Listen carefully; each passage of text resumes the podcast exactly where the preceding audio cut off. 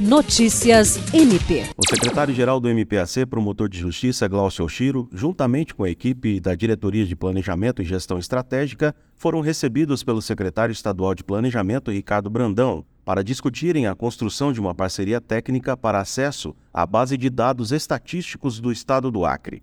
A cooperação também contempla o sistema de monitoramento e gestão do Plano Plurianual PPA e o software de gerenciamento de convênios, ambos desenvolvidos pela Semplan.